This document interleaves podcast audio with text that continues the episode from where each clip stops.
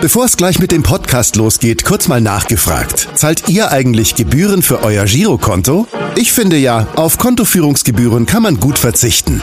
Deshalb wird dieser Podcast auch von der Sparda Bank Hamburg präsentiert. Dort gibt's nämlich das kostenlose Gehaltskonto für 0 Euro. Mein Tipp? Jetzt mit nur wenigen Klicks online oder in der Filiale zur Sparda Bank Hamburg wechseln und Gebühren sparen. Und nun geht's los mit dem Podcast. Präsentiert von der Sparda Bank Hamburg. HSV. Wir müssen reden. Der Abendblatt Podcast rund um den Hamburger Sportverein. Wussten Sie eigentlich schon, dass Uwe Seeler mal als Tankwart gearbeitet hat? Nein? Dann sichern Sie sich jetzt die Collectors Edition Uwe Seeler vom Hamburger Abendblatt mit spannenden Infos über die Hamburger Legende. Erhältlich auf abendblatt.de slash shop. Moin und herzlich willkommen zu einer ganz besonderen Ausgabe unseres HSV-Podcasts. Mein Name ist Henrik Jakobs und wir sind heute mal zu viert. Zum einen begrüße ich im Zoom-Raum meinen Kollegen Kai Schiller. Moin Kai. Moin Hendrik. Und ganz besonders freuen wir uns heute auf gleich zwei Gäste, die sich seit vielen Jahren ziemlich gut kennen. Sie wissen mehr übereinander als wahrscheinlich jeder andere. Und wir hören jetzt erstmal, was unserem HSV-Rapper Elvis zu den beiden eingefallen ist. Eine Premiere für den Podcast. Sowas gab's hier noch nie. Zwei Gäste, die verbunden sind. Nicht einfach irgendwie, die teilen mehr als irgendeine Spielphilosophie. Da stimmt neben der Chemie halt auch die Biologie. Verbunden so wie Sami oder Rani Kedira. Mit dem Unterschied, sie spielen sogar in derselben Liga. Zwar nicht wie Lars und Sven Bender gleich im selben Verein. Doch was nicht ist, kann ja noch werden. Oder sagt gleich jemand nein?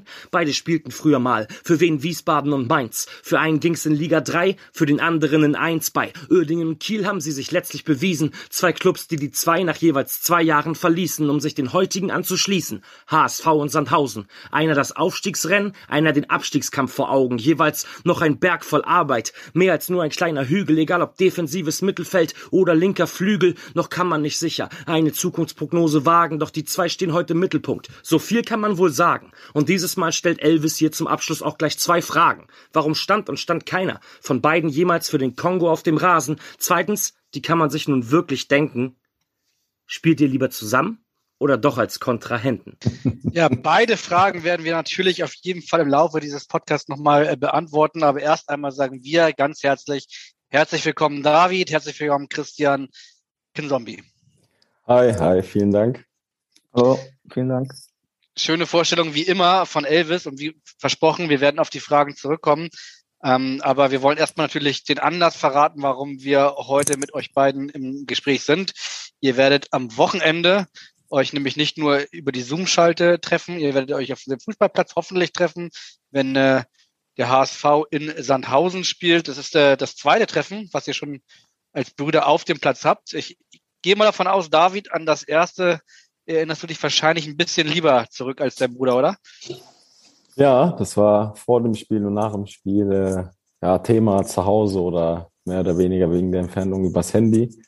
Und ähm, ja, mit dem glücklicheren Ende für uns, auch wenn die, wenn die Truppe von Chris uns da echt das Leben schwer gemacht hat an dem Tag, ja. Genau, die besonderen Erinnerungen natürlich, du hast den Elfmeter zum 1 zu 0 ähm, ja, reingemacht. Das Spiel ging 2 zu 1 aus und Christian, du bist, glaube ich, kurz vor dem Tor von David, standst noch draußen ähm, vor der Einwechslung oder bist dann direkt danach eingewechselt worden. Normalerweise freut man sich ja über Tore seines Bruders, gehe ich jetzt mal auch bei euch davon aus. Wie war das in diesem Moment für dich? Konntest du dich vielleicht sogar ein bisschen für David freuen und im gleichen Moment aber äh, musstest du ja mit Sandhausen dann direkt den Ausgleich irgendwie schaffen? Ich stand dort an der Außenlinie mit gemischten Gefühlen, um ehrlich zu sein. Weil ich habe davor noch mit Dennis Diekmeyer geredet und ich meinte so, ich bin mir sicher, heute ein Zombie trifft, aber ich kann dir leider nicht sagen, wer es ist. und dann steht halt der David am Elfmeterpunkt und dann dachte ich mir, okay, auf einer Seite natürlich gönne ich ihm das Tor, auf der anderen Seite dachte ich, okay, unser Torwart kann ihn auch gerne halten. Und im Endeffekt, als er den dann reingemacht hat, habe ich mich trotzdem für meinen Bruder gefreut und ich dachte mir, okay, jetzt komme ich rein, jetzt hast du die Aufgabe, noch eins nachzulegen und wir, dass wir einfach den Bock umstoßen und irgendwie auch einen Treffer machen, dass es ein glückliches Ende für uns nimmt. Die gleichen gemischten Gefühle dürfte ja wahrscheinlich äh, eure Mutter gehabt haben. Die war ja sogar im Stadion und ich meine mich zu erinnern, dass ihr dann auch ein Trikot oder beide Trikots geschenkt habt. David, wie, wie war es nach dem Spiel? Äh, ja, ich glaube zwar für meine, für meine ganze Familie, aber für, äh, vor allem für meine Mom, die dann die dann auch vor Ort war, ja schon ein sehr aufregendes Erlebnis. Das ist ja nichts, was man sich, ja, sage ich mal, so erträumen lassen kann. Also man hofft ja immer irgendwie als Elternteil, gehe ich mal von aus, dass eins, einer der beiden Kinder, die so aktiv im Fußball sind, den Sprung äh, in den Profibereich schaffen. Irgendwann die Jahre später hofft man, okay, vielleicht kommt, äh, kann der Jüngere nachziehen und dass dann beide irgendwie am selben, selben Spieltag auf dem Platz stehen und man als Elternteil dann sogar noch im Stadion sein kann, ist schon, schon was Besonderes. Und äh, sie hat definitiv beide Trikots bekommen. Und? Das, äh, das war ja mehr ja, klar, also war eine klare Sache, dass das so endet. Ja, hängen die jetzt heute bei euch zu Hause in Wiesbaden an der Wand oder was hat sie damit gemacht? Gute Frage. Also auf jeden Fall hat meine Mom die beiden Trikots. Ob sie schon hängen, das nee, das letzte Mal, als ich da war, hingen sie noch nicht tatsächlich. Dann könnt ihr sie ja mal vorsichtig nach dem nächsten Spieltag daran äh, erinnern, dass sie mal wieder aufzuhängen hat.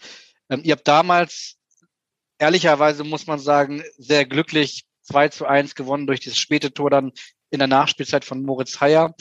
Ähm, jetzt mittlerweile würde ich sagen, seid ihr sehr viel gefestigter. Habt jetzt gerade am Sonnabend ähm, 2 zu 0, auch schweres Stück Arbeit, aber 2 zu 0 gegen, gegen Heidenheim gewonnen. Das war jetzt der vierte Pflichtspielsieg in Folge in diesem Kalenderjahr. David, was, was zeichnet euch aktuell aus? Warum, warum hat man das Gefühl, dass ihr gerade richtig gut drauf seid? Ähm, ich glaube, dass das, äh, also ich gebe dir zum einen recht, dass äh, das, der Sieg, wie er dann gegen Sandhausen gefallen ist, am Ende doch glücklich war. Aber jetzt nur vom, von der Gefühlslage von der Erinnerung habe ich äh, auf dem Schirm, dass wir das Spiel deutlich früher entscheiden können und uns gar nicht in die Situation bringen müssen im Hinspiel, dass wir irgendwie bis zur, ja, dann äh, kurz vor Schluss sogar de, den Ausgleichstreffer kassieren, um dann nochmal in der Nachspielzeit den Siegtreffer zu, zu schießen. Also Spielverlauf hat hätte mehr Möglichkeiten gegeben, dass wir das Spiel vorher von uns ent hätten entscheiden können. Und ich glaube, äh, um daran anzuknüpfen, das ist so ein bisschen das, was uns äh, die Entwicklung, die wir gemacht haben, ging ein bisschen in die Richtung, dass wir die Spiele deutlich, ich sage jetzt mal, angenehmer für uns äh, gestalten, in dem Sinne, dass wir unsere Torchancen, die wir uns ja doch äh, über die Saison hinweg äh, zuhauf erspielt haben, besser nutzen in der Quantität, aber auch von den Zeitpunkten her wenn ich überlege, das Spiel in Darmstadt war so ein bisschen, war schon extrem, aber es hat so ein bisschen gezeigt, wie so der ganze Saisonverlauf für uns war, wo wir vielleicht noch äh, zu Beginn der Runde die ersten drei, vier Dinger hätten liegen lassen, steht es dann nach, schieß mich tot, 15 Minuten schon 3-0, weil halt jeder Schuss mehr oder minder drin war. Und äh, das ist eine Sache, die uns definitiv äh, ja jetzt gerade stark macht und vor allem äh, unsere defensive Kompaktheit. Das geht ja immer ein bisschen unter, weil wir dann schon für, für fürs Zuschauerauge so attraktiv einen Fußball spielen, Ball am Boden, viel nach vorne, viele Torchancen herausspielen. Aber auf der anderen Seite stellen wir nicht schon äh, umsonst eine der besten äh, Defensiven in der Liga, wenn nicht sogar die beste. Ich habe es jetzt nach dem Spieltag, kann ja mal was passieren, aber die beste. Die beste, also es kommt nicht von irgendwoher wir haben uns als Team definitiv weiterentwickelt, die einzelnen Spieler, die einzelnen Charaktere. Wir sind sehr schnell eng aneinander gerückt und zusammengewachsen. Und äh, ja, es macht einfach viel Spaß. Ich glaube, den Spaß sieht man uns an. Und das dann irgendwann zwangsläufig mit der, mit der, mit dem, mit dem besseren Verstehen des Spielsystems, mit der besseren Chancenverwertung, die wir an den Tag gelegt haben, mit der verbesserten Defensive, dass wir dann irgendwann ins Rollen kommen, die Ergebnisse dann vielleicht auch mal Woche für Woche einfahren ist halt äh, ja ein Stück weit ein Lohn der ganzen harten Arbeit der letzten Monate. Ja. Auch in Sandhausen lief es ja jetzt zuletzt deutlich besser, Christian. Mit dir auch. Du hast dein erstes Tor vor kurzem geschossen beim Sieg gegen Aue. Jetzt aktuell ähm, habt ihr 0 zu 0 in Ingolstadt gespielt. Du konntest nicht dabei sein, äh, warst mit einer Corona-Infektion jetzt verhindert. Ähm, wie zuversichtlich bist du, dass du jetzt dann im Spiel gegen den HSV, gegen deinen Bruder dann dabei sein kannst? Also mir geht's gut und ich trage äh, keine Symptome mehr der Covid-Erkrankung und ich hoffe, dass ich dann die Woche im Training einsteigen kann. Und was dann passiert, ist natürlich dem Trainer überlassen. Ich hoffe natürlich, dass ich dabei bin, noch auf dem Rasen stehe, aber der Trainer entscheidet immer noch und ich sehe erstmal zu, dass ich hier rauskomme. Hast du jetzt äh, das Wochenende in Anführungsstrichen äh, genutzt, weil viel konntest du ja nicht machen und hast zum einen das 0-0 deiner Mannschaft von Sandhausen gegen Ingolstadt dir im, im Fernseher von der Couch ganz gemütlich angeguckt und hast du auch das 2-0 deines Bruders dann äh, gestern gegen Heidenheim äh, dir in voller äh, Länge angeguckt? Ja, ich habe die Zeit einfach genutzt und habe mir die Spiele einfach auf dem Fahrrad angeschaut. Also so gemütlich war es für mich jetzt auch nicht. Okay. Ich habe dann einfach versucht, parallel auch zu arbeiten und es war halt so ein kleiner Anreiz. Aber ich habe mir beide Spiele auf jeden Fall angeschaut. Ja, also die Familie freut sich ja mit Sicherheit auch schon auf euer Duell am Wochenende. Ähm, ja, mal gucken, ob ihr dann vielleicht auch in der Startelf stehen werdet. David, du hast zuletzt in Darmstadt ja ein richtig gutes Spiel gemacht von Anfang an. War das für dich schwer, jetzt ähm, dann wieder zurück auf die Bank zu gehen oder war es für dich auch klar, weil Sonny Kittel vorher sehr gut gespielt hat, dass du dann auch ähm, ja, wieder Platz machen musst? Ja, also äh, erstmal danke. Und äh, ja, ich glaube, in dem Zusammenhang sehe ich das gar nicht so als äh, äh, oder in direkter Konkurrenz irgendwie äh, Sonny gegenüber. Der hat seine Sache gut gemacht in den letzten äh, Wochen, Monaten fast schon und äh, hat es auch am Wochenende wieder bewiesen, warum er ein sehr, sehr wichtiger Spieler für uns ist. Für mich persönlich hätte ich mich natürlich gefreut, wenn ich von Anfang an gespielt hätte, aber ich habe es immer betont und äh, werde es auch immer betont, schon seit ich irgendwann mal den, äh, in den Profibereich bekommen bin. Es geht immer ums große Ganze. Es geht immer ums große Ganze, es geht immer um die Mannschaft. Und im Endeffekt, wenn wir als Mannschaft erfolgreich sind, bin ich auch als Spieler erfolgreich. So, und deswegen ist das für mich immer an erster Front und steht auch immer an erster Stelle. Ihr wart äh, als Mannschaft, habe ich ja schon gesagt, die letzten Wochen erfolgreich, unter anderem auch deswegen, weil ihr auch alle Elfmeter, die ihr bekommen habt, immer reingemacht habt. Jetzt äh, gegen am Sonnabend gegen Heidenheim war was war Sonny, der den Elfmeter reingemacht hat. Eine Woche zuvor war es Robert Latze, der gleich ganz am Anfang nach fünf Minuten reingemacht hat. Er musste sich ein bisschen mit dir austauschen, wer ihn denn schießt. Kannst du mal verraten, wie so ein Gespräch funktioniert? Also war das ein Gespräch von drei Sekunden und dann hat er gesagt, ich fühle mich richtig gut, bitte, bitte, bitte? Oder wolltest du eigentlich auch gerne? Wie, wie lange hat das gedauert, bis, bis ihr da äh, übereinkamt, wer denn nun schießen soll? Ach, das sind in der Regel, oder zumindest was ich äh, aus meiner Sicht sagen kann, in unserer Mannschaft keine langwierigen Diskussionen. Also wenn ich mich gut äh, fühle, dann äh, schnappe ich mir den Ball und sage, ey, ich, äh, ich jag das Ding rein. Bobby hat in dem Moment auch ein sehr, sehr gutes Gefühl gehabt, hatte den Ball schon in der Hand und da bin ich der Letzte, der da irgendwie hingeht und äh, jemand den Ball aus der Hand reißt oder sowas, sondern äh, es hat sich äh, einfach so ergeben und dann habe ich gesagt, hier, tritt an, schieß ihn rein und äh, freuen wir uns am Ende, wenn wir die drei Punkte mitnehmen. Ja, und jetzt hatte Sonny Kittel ein gutes Gefühl gegen Heinheim, hat den Elfmeter dann auch reingemacht zum 2 zu 0. Ähm, ich glaube, Sonny Kittel ist ja quasi ein Freund von euch beiden. Zumindest äh, kennt ihr ihn beide auch. Äh, Christian, ist das die Hessen-Verbundenheit oder woher kennst du Sonny Kittel? Habt ihr mal irgendwo zusammengespielt? Nee, ich kenne ihn schon von damals, als er da noch bei der Eintracht war waren wir damals tatsächlich, tatsächlich im Nike Store und da haben wir den Sonny so getroffen und da war das erste Mal, wo ich den Sonny begegnet bin. Und ja. Seitdem kenne ich ihn. Seitdem haben wir uns. Mhm. genau immer mal wieder mal gesehen. Und dann waren wir auch im Trainingslager zusammen. Und ja, seitdem kennen wir uns so, würde ich mal sagen. Und jetzt am Wochenende, äh, am, am Sonnabend, ist da wieder die ganze Familie von euch am Start im Stadion? Oder wie, wie ist es diesmal? Ich weiß auch gar nicht, wie aktuell in Sandhausen die Corona-Bestimmungen sind, wie viele Zuschauer da rein dürfen. Christian, vielleicht kannst du mal erzählen. Also so wie es im letzten Spiel war, dürften bis zu 4000 Zuschauer rein. Und ich denke, dass, äh, dass meine Familie kommen wird, also unsere Familie, dass sie da auftauchen werden. Die Familie Kinzombie wohnt ja noch in Wiesbaden, denke ich mal. Also ihr habt ja zwei Schwestern und eure Eltern leben die alle zusammen noch in Wiesbaden oder wie sieht das aus? Ja, wir sind äh, sehr, sehr verbunden mit der Stadt Wiesbaden. Also meine ganzen Freunde, meine Frau, ganze Familie, also kommen eigentlich aus, äh, aus Wiesbaden oder ja, mehr oder weniger direkt aus Wiesbaden. Eltern leben noch dort, die ganzen engen Freunde, Schulfreunde. Also die Verbundenheit in die Heimat ist eigentlich immer da. Du bist ja, David, ich glaube, dreieinhalb Jahre älter als Chris. Äh, vielleicht, äh, Chris, erzählst du mal, wie es bei euch in der Kindheit war. Also der, der ältere Bruder hat natürlich dann immer, weil er einfach älter ist, ein bisschen höher gespielt. Bist du da immer hinterhergelaufen? War da so ein bisschen auch, wie soll ich sagen, dein, dein Vorbild? Wolltest du ein bisschen sein wie er oder wie war das in eurer Kindheit? Also ich habe mich sehr viel an meinem Bruder orientiert, hab, bin immer mitgezogen so und für mich war das eigentlich klar, wenn David jetzt, wenn David rausgegangen ist, Fußball spielen gegangen ist, dann dachte ich mir, okay, ich komme mit. Ich habe mich einfach immer mitziehen lassen. Hatte auch natürlich sehr viel Spaß dran. Und ich glaube, das hat auch meine Entwicklung sehr gut getan, auch immer mit Älteren zu sein.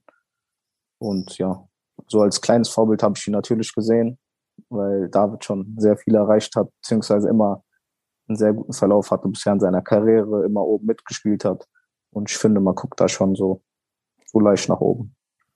David, wie war das bei dir damals in Wiesbaden? Äh, Gab es da einen so einen Bolzplatz, wo ihr dann immer dabei wart und du deinen kleinen Bruder dann immer mitschleppen musstest oder durftest? Ähm, ja, kannst du mir mal ein bisschen erzählen, wie so dann eure Fußballkindheit in Wiesbaden war?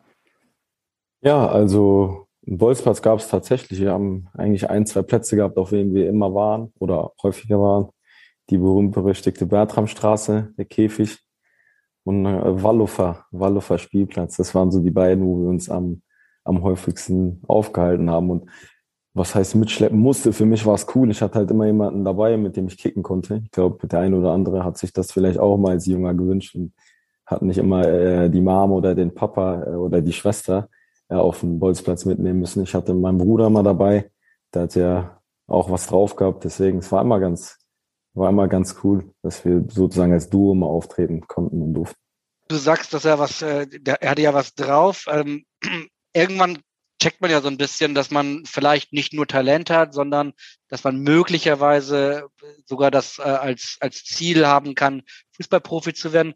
Wann hattest du das Gefühl, dass nicht nur du das Talent hast, sondern dass dann eben auch dein jüngerer Bruder möglicherweise in deine Fußstapfen treten könnte? Boah, sehr, sehr früh. Also ich, also es war wirklich sehr, sehr früh. Dem hat man wirklich angesehen, dass er sehr, sehr talentiert ist. War schon immer so ein Schnicker.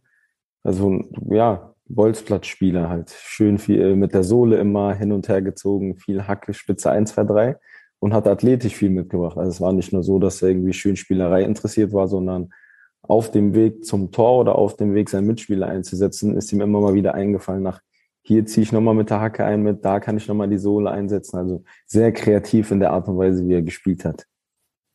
Ja, Chris, das hört man wahrscheinlich gerne. Ähm, was ich interessant finde, ihr seid dann ja beide in Wiesbaden in der Jugend gewesen und seid dann beide auch in die Jugend von Mainz 05 gewechselt. War das eher Zufall? Hattet ihr irgendwie den gleichen Entdecker oder den gleichen Berater? Oder wolltest du einfach deinem großen Bruder nacheifern? Wie war das, Chris?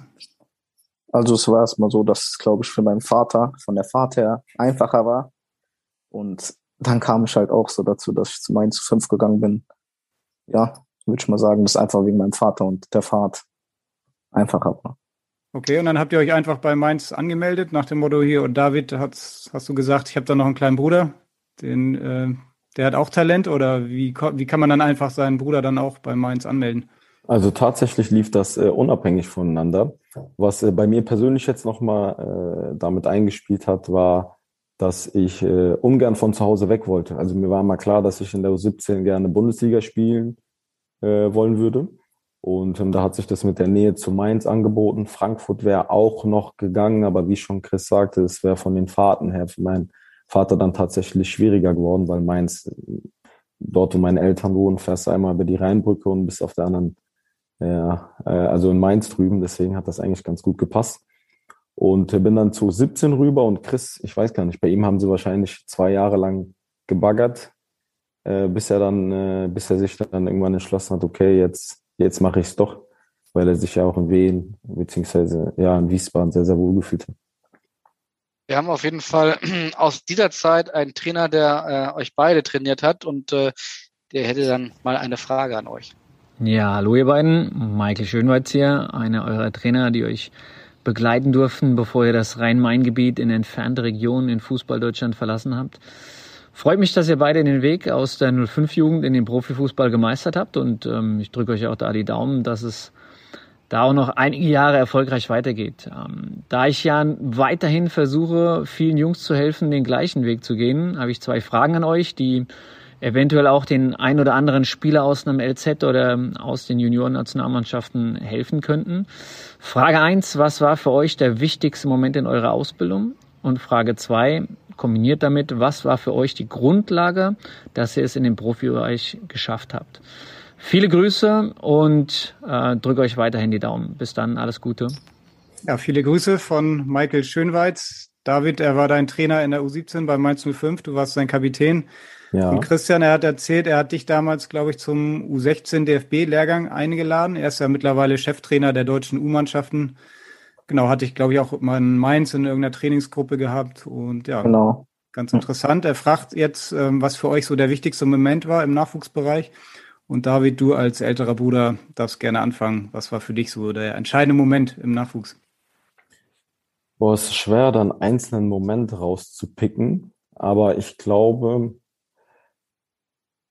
wenn ich so allgemein darüber sprechen kann, ist, als es so anfing mit den internationalen Turnieren oder auch äh, national spielt man oder hat man zu meiner Zeit immer relativ regional gespielt, aber wenn es dann mal nationaler wurde und äh, ich dann selber gesehen habe, okay, ich bin im Deutschland-Vergleich oder im europäischen Vergleich, kann ich da gut mithalten oder es gibt sogar Spiele, in denen du als Spieler selber den Ton mit angeben kannst. Das hat nochmal ja, was, was die Motivation oder ein Ehrgeiz angeht, auf jeden Fall nochmal einen Push nach vorne gegeben, weil davor kennt man dich vielleicht in deiner, in deinem Bezirk, dann irgendwann in der Stadt, dann vielleicht mal in der Region, aber so wirklich äh, einen Vergleich nach außen oder zu den anderen Spielern in Deutschland im Jahrgang hast du ja nicht.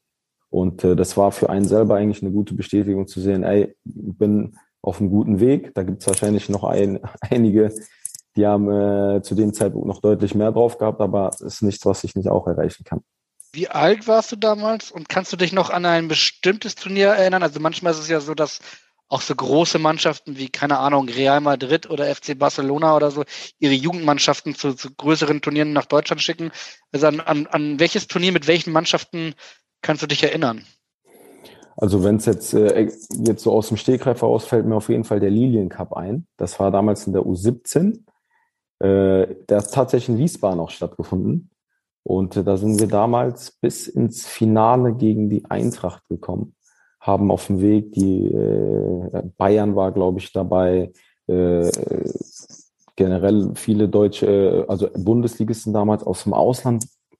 Weiß ich nicht ganz genau, welche Mannschaft dabei waren. Das könnte ich jetzt nicht aus dem Stegreif sagen, aber das ist so ein Turnier, was mir echt in Erinnerung geblieben ist.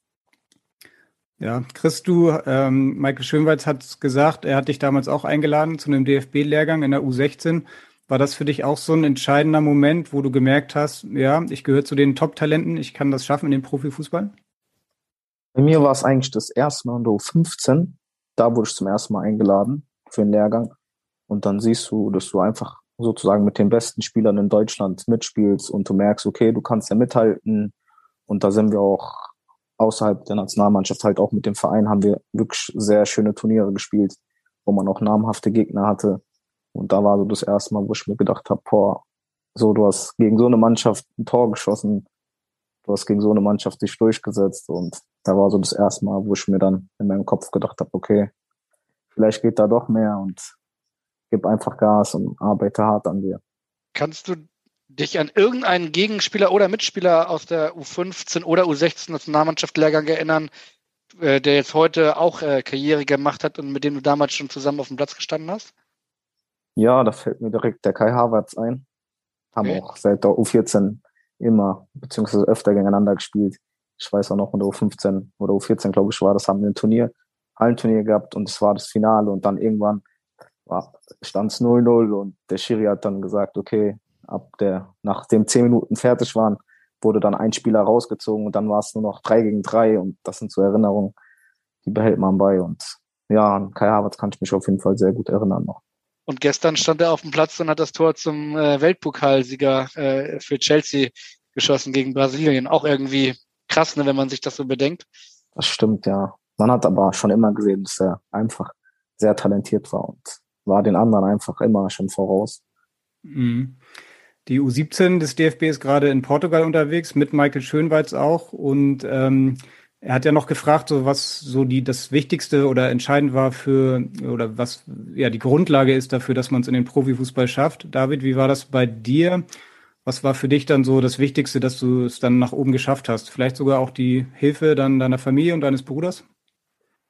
Ja, definitiv. Also das sind also ich hatte sie Gott sei Dank, aber das sind alles Umstände, die man ja selber nicht wirklich beeinflussen kann, in was für familiäre Verhältnisse man hineingeboren wird. Ähm, das Einzige, was ich mir selbst äh, sozusagen mir auf die Fahne hätte schreiben können, war immer Disziplin. Und es äh, schlägt sich in verschiedenen Bereichen aus. Disziplin Heißt äh, auch zu wissen, wann Zapfenstreich ist, schlafen zu gehen, zu wissen, wann ich die Extrameile drehen kann und doch mal einen Lauf für mich mehr oder eine Krafteinheit für mich mehr äh, machen kann.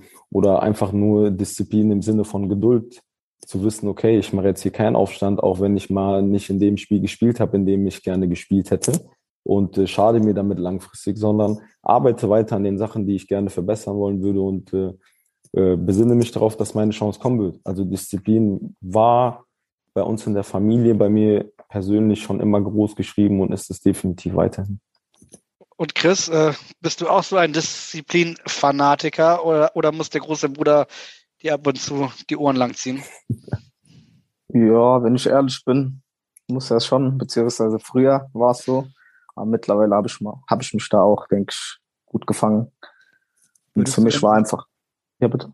Würdest du sagen, dass du ohne die Hilfe von David es in den Profifußball geschafft hättest auch? Oder war das schon, schon äh, wichtig? Also ich finde, das war schon ausschlaggebend, beziehungsweise sehr wichtig. Ich finde, nicht jeder hat so die Möglichkeit, selber einen Bruder als Profi zu haben und von da also aus erster Hand Tipps zu bekommen. Und im richtigen Moment an den Ohren gezogen zu werden. Ja, das auch. Ihr habt beide ähm, neben dem Fußball ja auch noch äh, das Abitur gemacht. War euch beiden das für euch wichtig oder haben eure Eltern da sehr darauf geachtet, dass ihr nicht nur in Anführungsstrichen auf die Karte Fußballprofi setzt?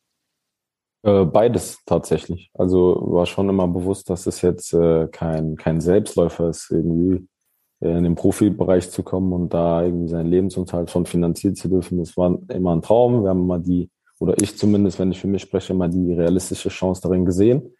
Aber es war halt, äh, gibt dir, spricht dir ja keiner einen Garantieschein für aus. Deswegen hat es schon immer im Kopf, okay, muss da, muss da seriös aufgestellt sein oder bestmöglich zumindest. Und meine Eltern waren da immer hinterher. Also vor allem in den jungen Jahren, wenn man das irgendwie noch nicht so überblicken kann. Als, äh, als Zwölfjähriger waren sie schon da, ja, sehr, sehr streng mit uns, was das angeht. Okay, und es ist ja auch so, dass ihr jetzt nicht nach dem Abitur aufgehört habt, euch weiterzubilden, sondern ihr studiert ja jetzt beide, soweit ich das richtig recherchiert habt, an der Fernuni. David, von dir wissen wir, dass du Marketing studierst. Bei dir, Christian, welches Fach hast du dir ausgesucht? Sportmanagement habe ich mir ausgesucht. Okay. An der Fernuni, an welcher Fernuni bist du da? An der IOBH. Und wie weit bist du? Brauchst du noch lange oder äh, ganz am ja. Anfang? Ja, ich bin so ziemlich am Anfang ich denke, dass ich noch, noch ein bisschen brauche. Okay. Und du, David? Ja, also ich brauche tatsächlich nicht mehr so lange, aber ich äh, werde natürlich jetzt einen Teufel tun, hier irgendwelche Zahlen rauszuhauen. Sonst sitzen wir da in einem halben Jahr und dann werde ich darauf angesprochen. Aber ich brauche tatsächlich nicht mehr so lange. Ja. ja. Marketing und Sportmanagement, da könnte man ja auch später vielleicht mal zusammen was miteinander machen. Habt ihr da irgendwann schon mal drüber nachgedacht, ähm, was ihr vielleicht nach der Karriere dann sogar möglicherweise zusammen macht? Äh, ja, es bietet sich ja an, irgendwie sich, äh, sich da zusammenzutun. Aber was genau so, das ist, da will ich auch den Christian noch nicht mit belabern. Der hat ja noch deutlich mehr Jahre als ich vor sich. Äh, aber ist ja auch nicht so, als wäre ich jetzt ein alter Hase. Ihr habt beide auf jeden Fall noch ein paar Jährchen vor euch, würde ich mal sagen. Ja. Ihr habt aber auch schon ein paar Jährchen hinter euch und ähm, äh, die, das, das gemeinsame, das Studium und äh, das Abitur und eure Fußballkarriere, das sind nicht die einzigen Parallelen in eurem Leben. Wir haben äh, mal versucht, ein bisschen zu recherchieren und wir haben ein wirklich sehr schönes Beweisfoto äh, auf der Homepage der Talentförderung Wiesbaden gefunden, äh, was eure Frisuren betrifft. Und äh, da müsst ihr mal uns erklären, äh, David, du hast ja ein bisschen kürzer, Chris, du hast gerade ein Cap auf, das, hört, das sehen die Hörer natürlich nicht, aber ähm, wie habt ihr damals euren, euren Seitenscheitel so so straff hinbekommen? Boah, das war ja auch damals echt Mode bei uns in, in Wiesbaden und Umgebung. Ich glaube, wer hat das damals losgetreten? Wenn ich mich recht erinnere, hat das alles mit äh, David Alaba angefangen. Der hat irgendwann zu, als wir noch äh, ja, jung und wild waren, so eine ähnliche Frisur gehabt und dann war das irgendwann Mode und keine Ahnung, ich habe es echt damals richtig cool gefunden. Deswegen habe ich es auch so lange getragen, die Frisur. Äh, schön immer äh, Relaxer benutzt, die Haare weich bekommen, äh, schön auch wachsen lassen. War ja eine ordentliche Mähne. Wahrscheinlich war ich auch daran schuld, dass ich den Chris da mit in die ganze Nummer eingezogen habe. Und Chris, dein Vorbild war David dann nicht nur auf dem Fußballplatz, sondern auch beim Friseur, oder? Ja, als kleiner Bruder zieht man dann einfach mit, findet das auch schön und macht das dann einfach auch. Aber natürlich hat es mir damals auch gefallen. Das kann ich jetzt nicht leugnen. Sehr gut. Jeder hat seine Jugendsünden, würde ich äh, in dem Fall sagen. Ich habe mit einem Spieler gesprochen, den ihr auch beide kennt, der beim HSV spielt. Der lässt seine Haare gerade auch ein bisschen länger wachsen. Und David, du kennst ihn noch ein bisschen besser. Er war nämlich damals auch beim DFB bei den äh, Turnieren mit dabei. Und äh, genau zu diesem Thema Lehrgang Nationalmannschaft äh, kommt jetzt seine Frage. Hi David, hi Chris, hier ist der Jumbo. Ja, ich habe gehört, dass ihr heute zu Gast seid beim Hamburger Abendblatt. Ähm, ja, ich wünsche euch da erstmal ganz viel Spaß und natürlich habe auch ich eine Frage an euch. Ähm, ja, vor kurzem fand der Afrika Cup in Kamerun statt und äh, ja, wir haben das ein oder andere Mal auch über das Turnier gesprochen in der Kabine, haben das Turnier natürlich auch verfolgt und da ist uns natürlich auch aufgefallen, dass der Kongo leider nicht vertreten war bei diesem Turnier, warum auch immer. Ähm, jetzt kenne ich natürlich eure Verbindung zum Kongo und ähm, ja, da würde mich natürlich dann interessieren, ob ihr beiden euch vorstellen könntet, ähm, ja, mal für den Kongo zu spielen und somit auch äh, ja, zu besseren Zeiten wieder zu führen, ähm, sprich mal wieder eine Teilnahme am Afrika Cup zu schaffen ja, ich wünsche euch viel Spaß weiterhin, macht's gut und bis dann. Ciao, ciao. Spannende Frage von, äh, von Jan Jamra. Der hat uns mal in einem Interview, ich glaube vor anderthalb Jahren ungefähr, gesagt, dass er sich äh, durchaus vorstellen könnte, beziehungsweise dass es ein kleiner Traum von ihm wäre, dass er mal für Ghana spielt. Das ist das Land seines Vaters. Und äh, jetzt möchte er wissen, ob ihr euch vorstellen könntet oder ob es auch vielleicht mal einen Kontakt gegeben hat, für, äh, für, für den Kongo zu spielen. Und ist ja auch die gleiche Frage, die unser HSV-Rapper Elvis schon äh, direkt im Einstiegsrap äh, euch gefragt hat. Wer möchte anfangen, David? Äh, ja, tatsächlich habe ich mich mit der Frage nicht so intensiv bisher beschäftigt, muss ich zugeben. Und ähm, war, was das Thema oder andersrum war, was die, was die meine letztjährigen Saisons angeht, wahrscheinlich die letzten drei oder vier, äh, ja immer bis zum letzten Spieltag eingespannt, was, äh, was Spannung angeht, dass nicht so viel Raum für Nationalmannschaft etc. ja, übrig blieb. Aber es ist äh, definitiv eine berechte Frage und auch eine interessante.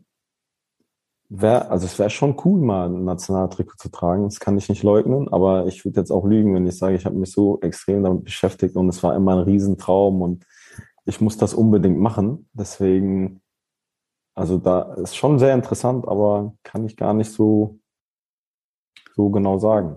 Das heißt, dann gab es aber wahrscheinlich auch noch keinen Kontakt. Ähm, Chris, hast du dir mal darüber Gedanken gemacht, ob das irgendwann mal eine Option für dich sein könnte? Nee, ich habe mir jetzt auch nicht so krasse Gedanken gemacht, weil einfach noch keinen Kontakt gab. Aber ich könnte es mir wirklich auch vorstellen, das mal zu machen. Eure Eltern sind ja ähm, Anfang der 90er aus dem Kongo äh, geflohen, aus dem Bür vom, vom Bürgerkrieg äh, geflohen nach Deutschland.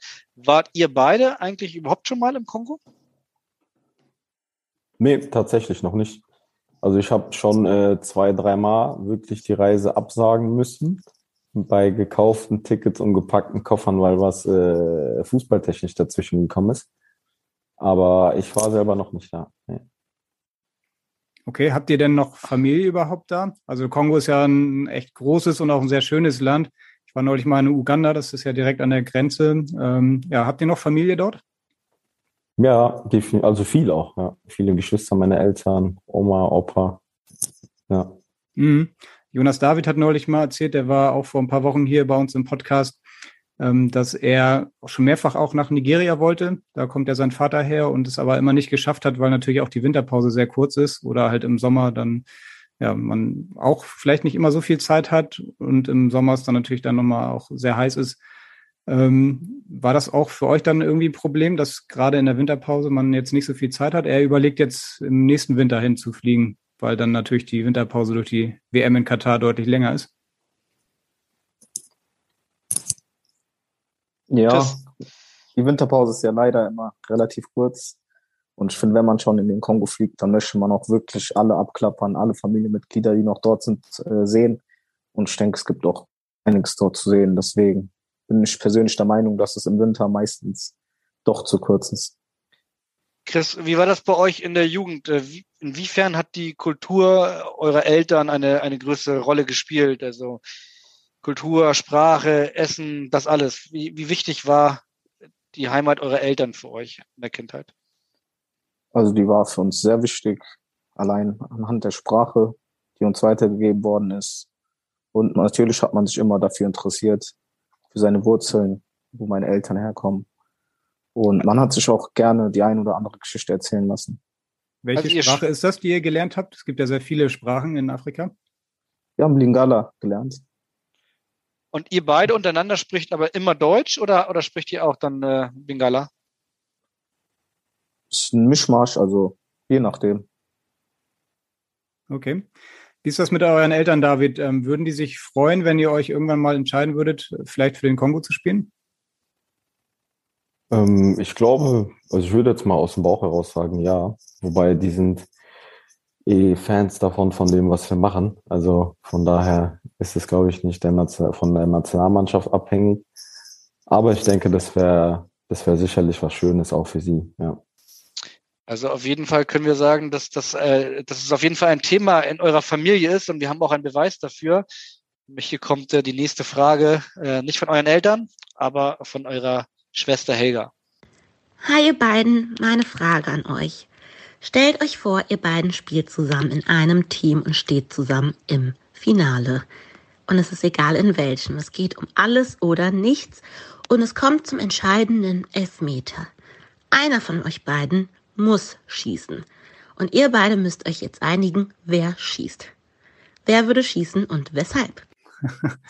Ja, schöne Überraschung und äh, eine spannende Frage von eurer großen Schwester, ja? Richtig?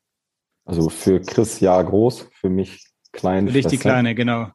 Ja. Und Äh. ähm, ja, vielleicht ja irgendwann mal dann für den Kongo beim Afrika Cup und ihr beide spielt zusammen in einer Mannschaft und dann gibt's den entscheidenden Elfmeter. Und David, du kennst dich ja mittlerweile ein bisschen aus, wenn es darum geht, sich um den Elfmeter zu streiten. Würdest du dich durchsetzen gegen deinen Bruder? Also ich würde den schießen, würde ich sagen. Chris, Okay. wieder Ja. Einwände? Ja, ich würde als kleinerer Bruder aus Respekt zu ihm einfach den Elfmeter schießen lassen. Sehr gut, guter Bruder. Ja, das war eben, das war eben Helga. Ihr habt ja auch noch eine zweite Schwester, Sarah. Wie ist das mit den beiden? Sind die auch Fußball begeistert äh, oder nur passiv äh, als, äh, als Fans ihrer Brüder? Äh, tatsächlich würde ich sagen, passiv als Fans, also gucken sich unsere Spiele an. Äh, gerne mal ein Champions League Finale oder so ein Klassiko äh, zwischen Bayern und Dortmund, vielleicht auch mal Real Madrid, Barcelona, aber das, das war's dann auch schon wieder. Die beiden sind eher Handball affin. Handball, okay. Und äh, waren die beiden dann früher dann auch auf dem Bolzplatz mal mit dabei oder haben sie sich dann da schon für, für Handball entschieden? Oder Chris mit deiner kleineren Schwester? Hat sie dich mal Also- begleitet auf dem Bolzplatz? Meine kleinere Schwester eher nicht, aber meine Großschwester war schon auch manchmal dabei. Und so wie es manchmal ist, wenn ich jetzt mit David auf dem Bolzplatz war und die sind ja alle älter als ich gewesen, war auch mal so, dass ich leider nicht mitspielen durfte, weil ich zu klein war. Und dann war ich da mit meiner Schwester und habe dann mit ihr einfach gespielt. Sie hat uns auch äh, echt gerne zugeguckt. Deswegen Und war das die, schön. und sind die beiden noch in Wiesbaden oder sind die auch irgendwo anders in Deutschland unterwegs? Nee, die sind beide noch in Wiesbaden. Und am Wochenende auch im Stadion jetzt äh, äh, am, am Sonnabend Sandhausen gegen den HSV? Ich hoffe doch. Ja, das hoffen sie auch. Und äh, jetzt haben wir gerade die ältere Schwester gehört. Jetzt wollen wir natürlich auch mal euer Familienküken Sarah hören, was sie zu sagen hat. Hi David, hi Chris. Heute habe ich eine Frage für euch. Und zwar, wenn ihr einen Spieler erstellen könntet, der Eigenschaften von euch beiden hat, welche Eigenschaften würden damit reinkommen und würde einer von euch beiden da so ein bisschen dominieren? Interessante Frage, würde ich Ah, sagen. Also, Ja, wenn ihr euch einen Spieler quasi äh, zusammenstellen könntet, ich würde mal sagen, die Schnelligkeit vielleicht eher von Christian, die Torgefährlichkeit von David, oder? Habt ihr da, würdet ihr widersprechen? Was kommt noch dazu? ja, also das würde ich, glaube ich, so mitnehmen. Ich würde vielleicht deine, deine Standards nehmen. So Ecken, Freistöße. Die, die sind eigentlich ganz gut. Passspiel würde ich von mir nehmen. Kopfball, ja, Kopfball auch von mir. Von dir. Ja. Würde ich, auf jeden Fall noch dein Laufpensum nehmen einfach. Aber was machen wir jetzt bei, was machen wir jetzt bei Dribbling? Ja, da Gute gibt's nur, gibt's nur eine Frage. Also eine Antwort das ist natürlich mein Dribbling. Ich hätte jetzt gesagt, rechtes Bein Chris, linkes Bein äh, David oder so ähnlich oder umgekehrt, aber Hätte ich andersrum genommen. äh, okay. Denkst du, dein Linker ist stärker als meiner? Ja, ich gehe mal davon aus. Also ich denke schon. Nein, nein, nein, nein, nein, nein. Jetzt bin ich mir gar nicht ganz sicher, Chris, du spielst ja meistens links außen, aber auch mal rechts außen. Bist du auch Rechtsfuß, also so wie David? Ja, oder? ja ich bin Rechtsfuß. Okay. Wie ist das im Alltag mit den beiden, mit, mit äh, Helga und Sarah? Ähm, habt ihr auch mal Familienurlaub zusammen oder telefoniert ihr? Habt ihr WhatsApp-Gruppen, eine Familien-WhatsApp-Gruppe oder einen Familiencall über FaceTime? Wie, wie, wie haltet ihr alle zusammen Kontakt? Also ziemlich all das, was du gerade genannt hast, findet äh, fast alltäglich statt. Es gibt eine Gruppe, in der wir vier Gauner da unser Unwesen treiben. Äh, ist auch immer sehr, sehr lustig und äh, haben wirklich einen guten Zusammenhalt, ein gutes Verständnis füreinander und miteinander. Zu äh, Urlauben kommt's ja, ist eher schwierig, weil die, dadurch, dass die Sarah noch in der Schule ist, hat sie immer eigentlich Urlaub, wenn wir noch äh, oder wenn bei uns dann die Vorbereitung losgeht. Aber ansonsten ist das äh, der alltägliche Wahnsinn über WhatsApp und, und FaceTime und Co. Ja. Ihr beide scheint aber schon relativ viel Zeit äh, miteinander zu verbringen. Ihr wart ja auch vor anderthalb Jahren mal zusammen im Trainingslager Urlaub, hast du schon erzählt, Chris. Ich glaube, das war auf Mallorca mit, mit dem Hamburger Fitnesstrainer Tino Krohn, so eine Art Bootcamp. Sonny Kittel war auch mit dabei, Tim Leipold, da habe ich mal ein paar Fotos gesehen. Wie kam es dazu? Hm, was willst du erzählen, Chris? Ich habe ja nicht viel zu erzählen. Du hast mich angerufen und meintest ja, ich habe ein Trainingslager für dich hier am Start. Wenn du Lust hast und Zeit hast, dich fit machen willst, komm mit. Und dann war ich schon dabei. Deswegen, so viel habe ich nicht zu erzählen. Okay, wer ja. hat das organisiert dann? Im Endeffekt ist die äh, Idee, glaube ich, zum Ende der Saison hin entstanden. Und ähm, dass wir sowas mal gerne machen wollen würden, weil wir auch privat schon mit dem Tino trainiert haben. Und äh, dann hat das der Sonny, ich glaube, der Sonny im Zusammenhang mit Leibe relativ schnell organisiert. Wir haben da geholfen, wo wir konnten natürlich und äh, hat sich relativ schnell herausgestellt, dass wir da eine coole zusammen, äh, Truppe zusammen hatten. Ich glaube, sein Bruder war noch dabei, der äh, Flo Hartherz, damals noch von Bielefeld und haben dann echt äh, eine schöne Woche verbracht. Sehr, sehr viel trainiert und hat äh, sehr viel Spaß gemacht. Und ein bisschen Urlaub nebenbei gemacht auch noch? Ja, zwischen den Einheiten würde ich sagen. Früher ist man nach Mallorca gefahren als Fußballer, um mal irgendwie die Sau rauszulassen. Und heute fährt man nach Mallorca, um dann durchzudrehen und zu trainieren, als wenn es kein Morgen geben würde. ja, so, so ändern sich manchmal die Zeiten. Wir hatten ja in dem Sommer, war ja nicht äh, das Saisonziel leider, wie wir uns erhofft haben. Deswegen ist ja, ist ja die Party ausgeblieben, sondern haben gesagt, komm, legen da noch mal, legen da noch eine Woche Arbeit hin, die uns dann natürlich über die oder durch die nächste Saison tragen sollte. Ja, Tino Kron ist ja der Urlaub ein bisschen anders ausgefallen, wenn ihr damals den Aufstieg geschafft hättet, aber das kann ja noch kommen. Äh, Tino Kron ist ja Fußballtrainer, den viele Fußballer vertrauen. Also Aaron Hunt trainiert, glaube ich, mit ihm, Luis Holtby, Pierre-Michel Lasogga war mit ihm zusammen. Wie seid ihr auf ihn gekommen? Ihr wohnt jetzt ja nun an verschiedenen Standorten, habt aber gesagt, ihr habt mit ihm zusammen schon mal trainiert, vorher schon? Äh, ja, ich auf jeden Fall. Chris, glaube ich, noch, nee, noch nicht vorher. Ja, also ich habe ihn auch über die Jungs äh, aus der Kabine kennengelernt.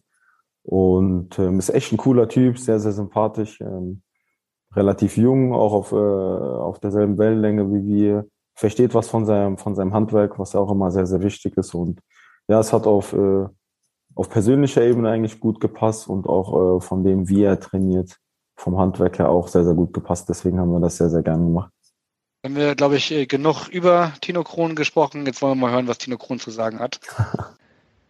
Hey David, hey Chris, hier ist Tino Kron, euer Drill Sergeant Fitness Trainer aus unserem Malle Athletik Camp. Wir haben äh, schön geackert, wir haben viel Gas gegeben und äh, das Camp ist schon eine Weile her. Und deswegen meine Frage jetzt an euch, was glaubt ihr denn, wer von euch beiden mehr beim Bankdrücken bewegen kann, mehr Gewicht bewegen kann.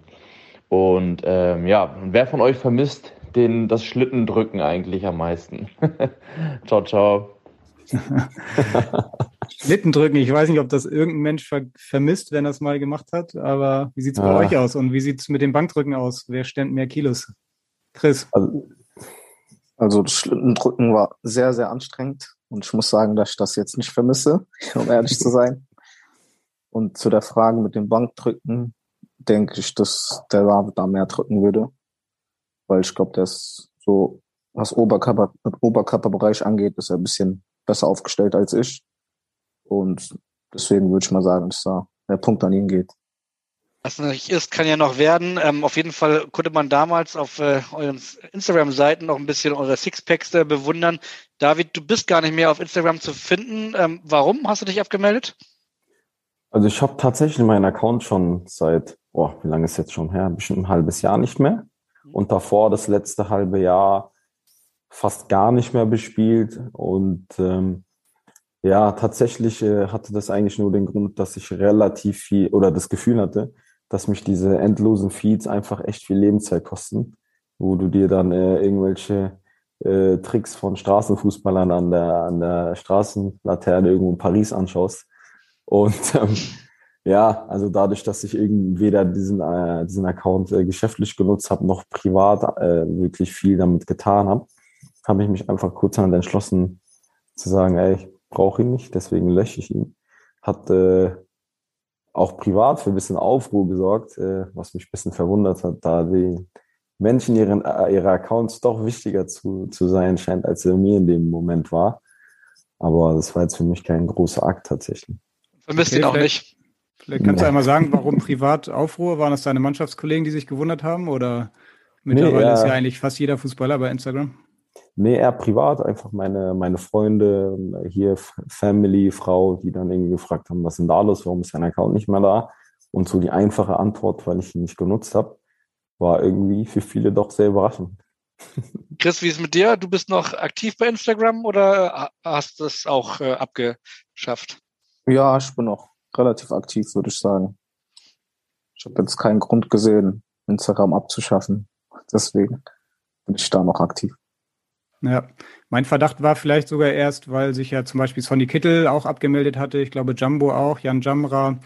Ähm, gerade beim HSV geht es ja mal sehr, sehr emotional zu, dass vielleicht dann da hier und da etwas zu viel Kritik, Kritik aufkam, die man sich dann zu Herzen nimmt. Oder David, war das kein Thema jetzt für dich oder bei deinen Mannschaftskollegen? Ach, also ich kann jetzt nur für mich sprechen, also absolut nicht. Dadurch, dass ich, äh, also ich glaube, man konnte meine Sachen auch gar nicht kommentieren, weil das nur Leute konnten, die ich denen ich folge. Deswegen, das war schon die Jahre davor nicht möglich. Und äh, wie gesagt, so viel Zeit habe ich jetzt da nicht verbracht äh, zum Ende hin oder genutzt. Was tatsächlich, also wirklich eine große Rolle gespielt hat, war das Gefühl, echt viel Lebenszeit da wegzuwerfen. Also dann sitze da und scrollst und scrollst und noch ein Auto und noch eine Uhr und äh, noch ein Trick und noch ein Tor und noch ein Basketballer, der irgendwie eine Jumper reinwirft und irgendwann war es echt einfach genug kann dich äh, sehr gut, kann ich das nachvollziehen. Ähm, ich habe noch nie Instagram ehrlicherweise selbst benutzt. Allerdings bei mir fällt das auch keinem auf. Ähm, wie ist das bei euch Fußballern? Ist es ja schon so, dass ihr Person, Person des öffentlichen Lebens seid. So eine Entscheidung, den Instagram-Account zu löschen, sprichst du zum Beispiel mit deinem Berater da einmal kurz drüber oder hat dann auch der irgendwann gefragt, David, was ist da los? Äh, wieso bist du nicht mehr bei Instagram? Äh, nee, also ich, ich kann es nur wiederholen. Ich kann ja nur von mir reden. Mir ist das nicht so wichtig. Wenn ich sage, ich brauche ihn nicht mehr, dann gucke ich online und melde ihn ab und weg ist er. Also Großes mehr, Thema. mehr hat ja, mehr war da wirklich nicht hinter. Ja. Genau. Ähm, jetzt hat Kai gerade den, deinen Berater angesprochen. Ihr habt ja, soweit ich weiß, denselben Berater. Ähm, war das für euch dann irgendwie klar? Hat er dann erst dich entdeckt, David, oder wie lief das also ich habe meinen Berater jetzt schon seit der U17, da war ich glaube ich 16 Jahre alt, kenne ihn dementsprechend schon seit 10, 11 Jahren, so um den Dreh, was ja glaube ich auch heutzutage nicht mehr so üblich ist. Und wir haben echt äh, seitdem echt äh, sehr, sehr gutes freundschaftliches Verhältnis, immer auf Augenhöhe gewesen und äh, hat meines Erachtens immer versucht, äh, in allen Lebensbereichen mir seine, seine Lebenserfahrung, die er zu dem Zeitpunkt hatte, mitzugeben gar nicht unbedingt jetzt, äh, was den Fußball nur angeht, sondern einfach nur alltägliche Dinge, wie ich vielleicht mit der Schule äh, verfahren kann, wie ich im Umgang mit meinen Freunden verfahren kann, vielleicht auch im Umgang mit schlechten Freunden, die ich äh, zu jungen äh, Jahren noch hatte. Und das sind alles Sachen, an denen ich, äh, also an denen wir beiden, an denen wir beide gewachsen sind und ich gesehen habe, dass es echt ein guter und cooler Kerl ist, der abseits des Fußballgeschäfts auch Interesse an mir als Person hat. Und äh, da war es eigentlich naheliegend, dass ich äh, meinem Bruder äh, ja, guten, gute Person rate und nahelege. Hätte genauso gut sein können, dass die beiden sich absolut nicht verstehen, dann äh, wäre das auch nicht zustande gekommen. Aber dadurch, dass ich, äh, dass ich weiß, was das für ein Kerl ist und äh, Chris gut einschätzen kann und äh, von vornherein eigentlich wusste, ey, die beiden würden gut matchen, war das eigentlich nie, nie Thema. Es ist ja auch kein oder mittlerweile schon ein sehr schwieriges Geschäft. Es gibt sehr, sehr viele Berater, die vielleicht auch dann das schnelle Geld wittern. Gerade Chris, du bist jetzt noch relativ jung. Es gibt ja auch so einen Hype um junge Spieler, um dann schnell Geld zu verdienen, auch als Berater. Hast du mal irgendwie mitbekommen oder Abwerbeversuche bekommen von anderen Beratern? Oder das nee, um ehrlich klar? zu sein, Gott sei Dank nicht. Also ich wurde immer von sowas verschont. Und für mich war schon klar, weil ich auch den Berater schon relativ früh dann hatte, beziehungsweise seit 2016 hatten wir dann schon so mehr oder weniger Kontakt gehabt. Und deswegen hatte ich auch immer das Gefühl, dass ich gut aufgehoben bin, habe auch gesehen, dass er bei David seine Arbeit gut gemacht hat und das Zwischenmenschliche, Zwischenmenschliche hat auch immer gestimmt und das war für mich dann in dem Alter auch primär und deswegen wurde ich Gott sei Dank verschont. Gut beraten fühlt ihr euch, das ist gut von Emal Wardak, so heißt euer Berater und äh, dann wollen wir den auch noch mal ganz kurz hören. Hi Jungs, hi David, hi Chris. Von meiner Seite aus habe ich eine Frage, die wäre folgende, weil ihr habt ja damals mal eine Wette gehabt wer mehr Treffer hat. Und dann, glaube ich, gab es auch einen Wetteinsatz. Ähm, ich weiß gar nicht mehr, wer von euch gewonnen hat und was es als ähm, Sieg für den Sieger gab. also Jungs, viel Spaß noch und ähm, gerne die Antwort. Gerne die Antwort. Also ihr lacht schon. Ich glaube, er meint die Wette aus eurer Zeit. Da warst du noch am Kiel, David. Ja. Ist in Mainz. Wer hat die meisten Tore geschossen? Und äh, ja, was musste der Verlierer zahlen? Der Verlierer kann vielleicht äh, anfangen. Ja, es war eine sehr teure Wette, würde ich mal sagen. und David hat die leider gewonnen. Und wir sind dann ins Shopping Center reingegangen. Und das hat mich dann ein paar Schuhe gekostet. Ja. Okay, das war ja. dann damals zu deiner äh, sehr, sehr guten Kieler Zeit, David, oder? Vor deiner Verletzung, in dem Jahr, wo ihr dann in die Relegation gekommen seid, oder?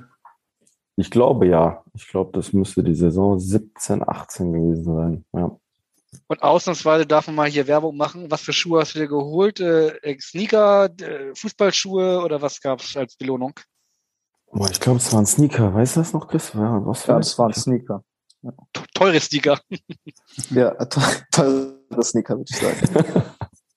Seid ihr zwei denn äh, Brüder, die gerne mal gegeneinander irgendwie bettelt, ähm, wettet, irgendwelche Spielchen macht? Kommt das häufiger vor? Ja, ja, also es gibt ja eine Sache, kann ich ja hier loswerden. Da werden unsere Familienmitglieder und Freunde natürlich mir definitiv zustimmen. Der Chris versucht schon seit Jahren eigentlich gegen mich mal ein Monopoly zu gewinnen. Aber das ist ihm leider noch nicht gelungen. Wir haben schon hier Allianzen mit meiner Schwester und meiner Frau und das ist, das ist echt immer sehenswert. Aber kommt leider keiner da an mich vorbei oder an mir vorbei. Okay, Monopoly ist ja durchaus ein etwas traditionelleres Spiel. Gibt es das seit Jahren bei euch dann? Wann wird das gespielt? An Weihnachten oder jedes Mal, wenn ihr zusammenkommt? Also ich würde sagen, hauptsächlich an Weihnachten, weil wir da meistens alle zusammen sind und weil dort auch einfach die meiste Zeit ist. Ja, das klingt doch gut. Gibt es äh, jetzt noch vor dem Spiel auch äh, eine kleine Wette zwischen euch beiden oder verzichtet ihr in diese Woche darauf? Wir können uns eigentlich was einfallen lassen tatsächlich. Haben wir noch nicht drüber nachgedacht, aber wenn es schon so anspricht. Die, die stolz geschwillte Brust des großen Bruders sieht man hier durch, durch, durch die Zoom-Leistung. Ja, aber es muss ja irgendwas äh, Persönliches sein, das, äh, worauf er ja auch Einfluss nehmen kann. Wenn ich jetzt irgendwie sagen würde, nur äh, die Mannschaft, die gewinnt, das ist ja von vielen Faktoren abhängig. Aber mal schauen, vielleicht äh, lassen wir uns da noch was einfallen. Ja. ja. Okay, dann äh, halten wir uns oder ja, vielleicht haltet ihr uns da nochmal auf dem Laufenden. Und wir kommen nochmal auf die Eingangsfrage auch von Elvis zurück. Jetzt spielt ihr am Wochenende gegeneinander. Seine Frage war ja auch noch, spielt ihr eigentlich lieber gegeneinander oder dann doch eigentlich gerne miteinander auch, Chris? Wie sieht's aus bei dir? Also ich würde sagen miteinander. Ich denke, dass es nichts Schöneres gibt, als wenn man mit seinem Bruder zusammenspielt. Wenn ich mir jetzt schon vorstelle, wenn du Mannschaftskollegen hast, mit denen du dich privat dann noch sehr gut verstehst, für die läuft man ja gefühlt dann nochmal zehn Prozent mehr, wenn, weil du einfach eine andere persönliche äh, Bindung zu der Person hast. Und wenn ich mir jetzt vorstellen könnte, dass ich mit meinem Bruder zusammenspiele, so mit meinem eigenen Fleisch und Blut, das wäre schon ein Traum, würde ich sagen. Die Antwort passt perfekt äh, zu unserer Schlusskategorie äh, und die heißt Meine Top 3. Genau, meine Top 3 machen wir immer ganz zum Schluss und ihr dürft jetzt mal im Wechsel sagen, was denn die Top 3 Vereine sein würdet, würden, äh, für die ihr gerne zusammen irgendwann mal auflaufen wollen würdet. David, der, der Ältere darf anfangen. Oh, Top 3 Vereine. Also international mag ich einfach Chelsea sehr gerne. Das wäre richtig cool. Top 1 Chelsea, Chris? Ja. International würde ich Real Madrid bevorzugen. Auch nicht schlecht. Top 2. Und dann würde ich sagen, der, der, der zuerst dran ist, darf nochmal eine Top 3 hinterher schmeißen. Und natürlich, was, äh, was nostalgisch hätte, wäre Wien Wiesbaden. Das wäre schon, wär schon was Verrücktes. Ne? Das wird, Wien, Wiesbaden, wird man in Wien Wiesbaden, glaube ich, sehr gerne hören. Das passt auch sehr gut in die Reihenfolge Chelsea, Real Madrid, Wien Wiesbaden. Ganz, ganz logische Reihenfolge, würde ich sagen. Ja, aus den Großstädten ins Großstadtgetümmel von Wiesbaden. ja. David, könntest du dir denn vorstellen, deinen Bruder nochmal zum HSV zu holen? Hätte er das Potenzial? Ihr habt ja gerade im Winter einen schnellen Außenspieler gesucht. Oh, wenn ich in der Position wäre, dann hätte ich ihn wahrscheinlich schon geholt. Aber das sind ja nicht meine Aufgabenbereiche. Aber ich halte viel von Christian. Ich halte echt viel von ihm als, äh, als Typen und auch als, als Fußballspieler. Steht er noch äh, sehr, sehr am Anfang seiner Karriere. Er hat äh, zwei Jahre dritte Liga gespielt, um ein bisschen äh, Profiluft zu schnuppern. Seine erste Saison, gleich taffe Saison in der zweiten Liga, wird er auch, äh, denke ich mal, dran wachsen. Ich habe das selber erlebt, mal ein Jahr im Keller zu spielen und da ums Überleben zu kämpfen. Wir haben es damals nicht geschafft. Bei euch geht es dann hoffentlich äh, anders aus. Und äh, ja, das sind alles Erfahrungswerte, die noch stärker machen werden. Und äh, ich gehe davon aus, dass er wirklich eine gute Karriere hinlegen wird, wenn er, wenn er gesund und munter bleibt und äh, ja, weiter so an sich arbeitet wie bisher. Ich würde sagen, das war das perfekte Familienschlusswort. Ähm, wir freuen uns auf jeden Fall total, dass ihr euch ein bisschen Zeit für uns genommen habt und äh, vielen Dank dafür. Danke für die Einladung. Vielen Dank. Dann würde ich sagen, möge der Bessere am, am Sonnabend äh, gewinnen, wer auch immer das von euch beiden sein mag. Schön, dass ihr dabei wart. Ähm, wir werden uns dann äh, wieder hören nach dem Spiel gegen Sandhausen. Dann ist es schon der Podcast vor dem großen Nordderby äh, gegen Werder Bremen. Auf jeden Fall sicherlich auch eine Highlight-Woche dann äh, in, der, in der Woche drauf. Und bis dahin, in Hamburg sagt man Tschüss und bei uns heißt das auf Wiederhören. Weitere Podcasts vom Hamburger Abendblatt finden Sie auf abendblatt.de slash podcast.